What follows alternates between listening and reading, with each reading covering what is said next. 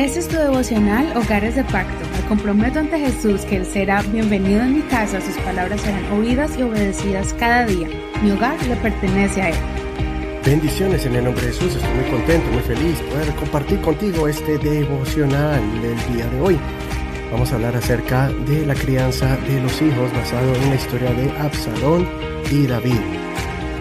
Recuerda que puedes escuchar los devocionales anteriores si te los has perdido Simplemente baja las aplicaciones de Google Podcast o Apple Podcast si tienes iPhone. También estamos en Spotify, iHeartRadio, Spreaker y muchas plataformas. Más que manera gratuita puedes escuchar estos libros de la Biblia y sus reflexiones.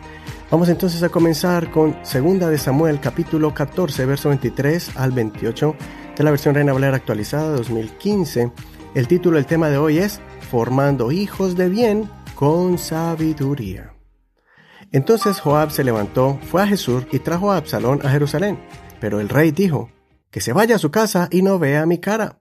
Así que Absalón se fue a su casa y no vio la cara del rey. En todo Israel no había un hombre tan alabado por su belleza como Absalón. Desde la planta de su pie hasta su coronilla no había defecto en él.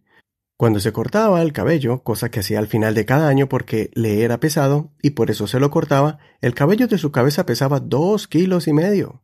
A Absalón le nacieron tres hijos y una hija que se llamaba Tamar. Ella era una mujer hermosa. Durante dos años estuvo Absalón en Jerusalén y no vio la cara del rey. Hasta aquí la lectura de hoy, pero no olvides leer todo el capítulo completo para que no te pierdas ningún detalle de esta historia. En el capítulo anterior vimos la trágica historia de los hijos de David. Amnón engañó a su media hermana Tamar y abusó de ella. Después de dos años, Absalón, su hermano, engañó a su hermano Amnón y lo asesinó. Absalón huyó y se exilió en otra nación por unos tres años. En un solo capítulo vimos que en el lapso de cinco años David sufrió varias experiencias dolorosas, consecuencias de su pecado pasado. Ahora vemos que pasan los años y el rey David deseaba mucho ver a Absalón. Desea que regrese. Joab ve el dolor de David y persuade al rey que lo traiga de nuevo y lo perdone. David lo autoriza a que llame a Absalón, pero le prohíbe que vea al rey. Así David tendría cuidado de él, pero sin permitirle ser indultado completamente por haber tomado venganza contra su hermano. Esta es una historia compleja. Cuando vemos a un padre que no tomó acción pronta para corregir los errores de sus hijos, tal vez por un sentimiento de culpabilidad, por el mal ejemplo que les había dado anteriormente cuando David pecó, y tal vez se sentía incapaz moralmente para corregirlos o por darle todos los lujos de una vida que tenían los reyes, o él no quería que sufrieran lo que él mismo había sufrido. Tal vez por eso David fue muy permisivo con ellos.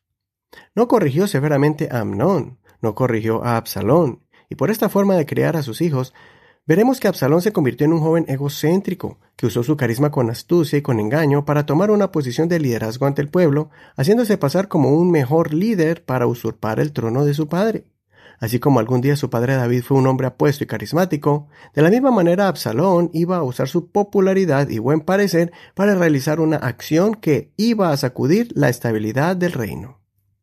Como padres, debemos pedir sabiduría al Señor para poder educar y guiar a nuestros hijos con bases morales y principios bíblicos para que se levanten como hijos e hijas de bien. Que aprendan a conocerse ellos mismos, que exploten sus habilidades y virtudes para que resalten ellas en sus vidas, que conozcan sus áreas débiles que podrían guiarlos a tomar decisiones nefastas. Enseñémosle a manejar sus cualidades y que no las vayan a usar para lo malo. Si son físicamente atractivos, si tienen una mente brillante, o si poseen un carisma especial, que usen esto para el beneficio del prójimo, que no vayan a usarlo para manipular o para dañar a otros. Cada día vemos en las noticias historias de personas que usaron sus capacidades con las finanzas para engañar y estafar. Otras usan su belleza para buscar influencias o exponen su cuerpo por dinero.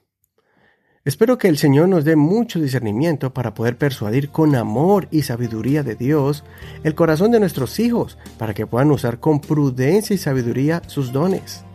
Les recomiendo que puedan leer el libro de Proverbios juntos y así recibirán estos beneficios que se encuentran en el primer capítulo de Proverbios. Dice así, Proverbios capítulo 1, verso 2 al 4. para conocer sabiduría y disciplina, para comprender los dichos de inteligencia, para adquirir disciplina y enseñanza, justicia, derecho y equidad, para dar sagacidad a los ingenuos y a los jóvenes conocimiento y prudencia.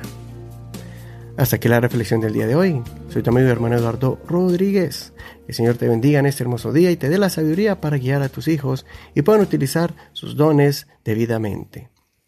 Gracias por escuchar este devocional y gracias por apoyarlo, por comprometerte a este ministerio y respaldarlo con tus finanzas, con tus aportes y así poder seguir avanzando este mensaje hacia muchas familias que lo necesitan. Bendiciones de Dios para ti. Recuerda que estamos en Facebook como Hogares de Pacto Devocional. Ahí podrás encontrar todas las notas del programa, también el link que te enviará al audio para que lo escuches en Facebook y te agradecemos que puedas dejarnos algún comentario, un like o también escribirnos por Messenger si tienes algún comentario o alguna pregunta. En el próximo capítulo vamos a ver una historia que va a sacudir el reino de David. Hasta mañana, bendiciones. Este es